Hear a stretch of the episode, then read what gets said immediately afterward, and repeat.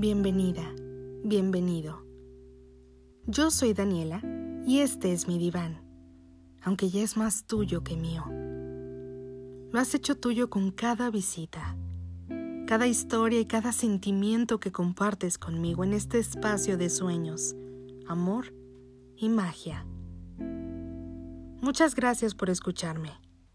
Gracias por dejarme entrar en ese rinconcito tan íntimo y tan privado que hay en ti. Gracias por compartir la dirección de este humilde diván, porque ahora somos más las personas que buscamos un espacio de calma, donde podemos encontrarnos con nosotros mismos y hablarnos de nuestros miedos y de nuestros sueños. Yo te acompaño en ese momento donde lo único que buscas es paz y tranquilidad. Ya hablamos de amor muchas veces en realidad es nuestra especialidad. Nos enamoramos, nos declaramos el amor, nos inspiramos gracias a esas mariposas en el estómago y le dijimos una y mil veces que estamos enamorados. Pero ¿qué hay del amor propio? Te voy a hacer una pregunta, querida, querido confidente, y quiero que aquí, en nuestra privacidad, respondas con sinceridad. ¿Tú te amas? Si tu respuesta fue afirmativa, ¿cómo sabes que te amas? ¿Cómo te demuestras que te amas? Quizá te alejas de todo lo negativo que puede entrar a tu vida. Tal vez te pones en primer lugar, antes que nada y que nadie. Te permites vivir y equivocarte y no te castigas por eso. Tal vez no permites que nadie te haga daño o te diga que no puedes hacer ciertas cosas. Te respetas a ti mismo, respetas tus creencias, tus sentimientos y pensamientos. Pero si tu respuesta fue negativa, ¿qué estás esperando? Quizá algunas veces amas tanto que te olvidas de amarte Tal vez asumes que en efecto te amas, pero a la práctica resulta que no es así. Que dejas que las personas te lastimen y te hagan creer que no vales lo suficiente. Te hacen enojar, te decepcionan, te hieren y te abandonan. Llenas tu corazón de sentimientos de tristeza, enojo y decepción. Parece fácil, pero amarse uno mismo lleva su tiempo. Porque quizá antes de amarnos, debemos perdonarnos y después aceptarnos tal y como somos. El camino no siempre es fácil, porque para quienes somos jueces duros de nuestro propio camino, es muy difícil no señalar los errores. Sin embargo, todo es aprendizaje en esta vida ya lo hemos hablado antes, ¿te acuerdas?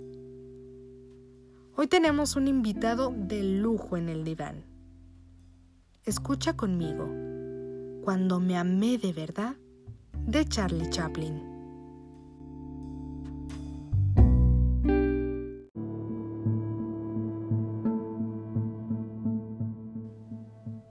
Cuando me amé de verdad, comprendí que en cualquier circunstancia yo estaba en el lugar correcto, en la hora correcta y en el momento exacto.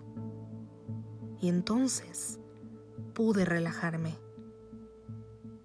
Hoy sé que eso tiene un nombre, autoestima.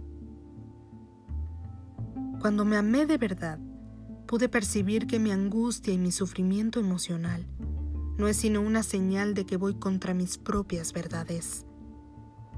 Hoy sé que eso es autenticidad. Cuando me amé de verdad, dejé de desear que mi vida fuera diferente y comencé a aceptar todo lo que acontece y que contribuye a mi crecimiento. Hoy eso se llama madurez. Cuando me amé de verdad, comencé a percibir que es ofensivo tratar de forzar alguna situación o persona solo para realizar aquello que deseo. aún sabiendo que no es el momento o la persona no está preparada, inclusive yo mismo. Hoy sé que el nombre de eso es respeto. Cuando me amé de verdad, comencé a librarme de todo lo que no fuese saludable. Personas, situaciones y cualquier cosa que me empujara hacia abajo. De inicio, mi razón llamó a esa actitud egoísmo. Hoy se llama amor propio.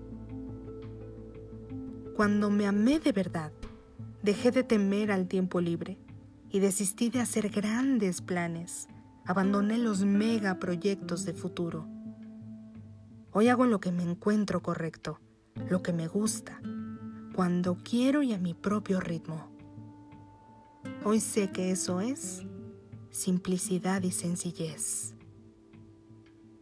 Cuando me amé de verdad, desistí de querer tener siempre la razón. Y así erré menos veces. Hoy descubrí que eso es humildad. Cuando me amé de verdad, desistí de quedarme reviviendo el pasado y preocupándome por el futuro. Ahora me mantengo en el presente, que es donde la vida acontece. Hoy vivo un día a la vez. Y eso se llama plenitud. Cuando me amé de verdad, percibí que mi mente puede atormentarme y decepcionarme, pero cuando la coloco al servicio de mi corazón, ella tiene un gran y valioso aliado. Todo eso es saber vivir. No debemos tener miedo de cuestionarnos. De hecho, hasta los planetas chocan y del caos suelen nacer la mayoría de las estrellas.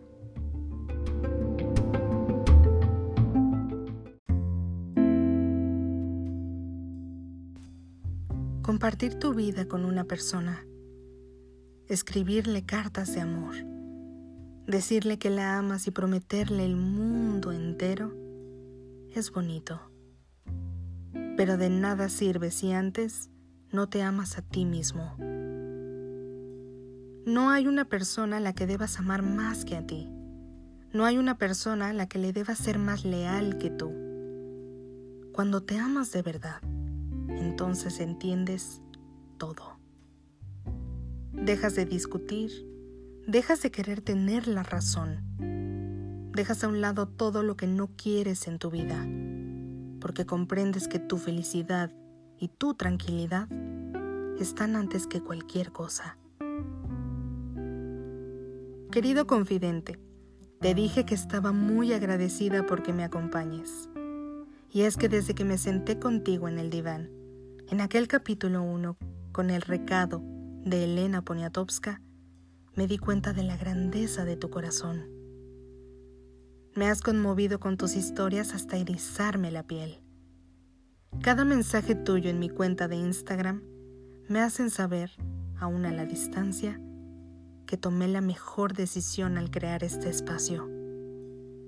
Porque el placer de conocerte ha sido maravilloso porque personas como tú, con el alma llena de amor, con esa capacidad que tienes de contar historias y plasmar con tinta tu corazón, con esa sensibilidad tan tuya de escuchar y disfrutar de un poema tan sublime, personas así, como tú, valen oro. Qué fortuna compartir contigo. Gracias por escucharme una vez más. Te invito a que me sigas escribiendo por Instagram en arroba Daniela en el diván y me dejes ser tu cómplice. Tus mensajes me llenan el alma de amor. Yo te dejo reflexionando. Disfruta de lo que queda de febrero y recuerda que es el mes del amor propio.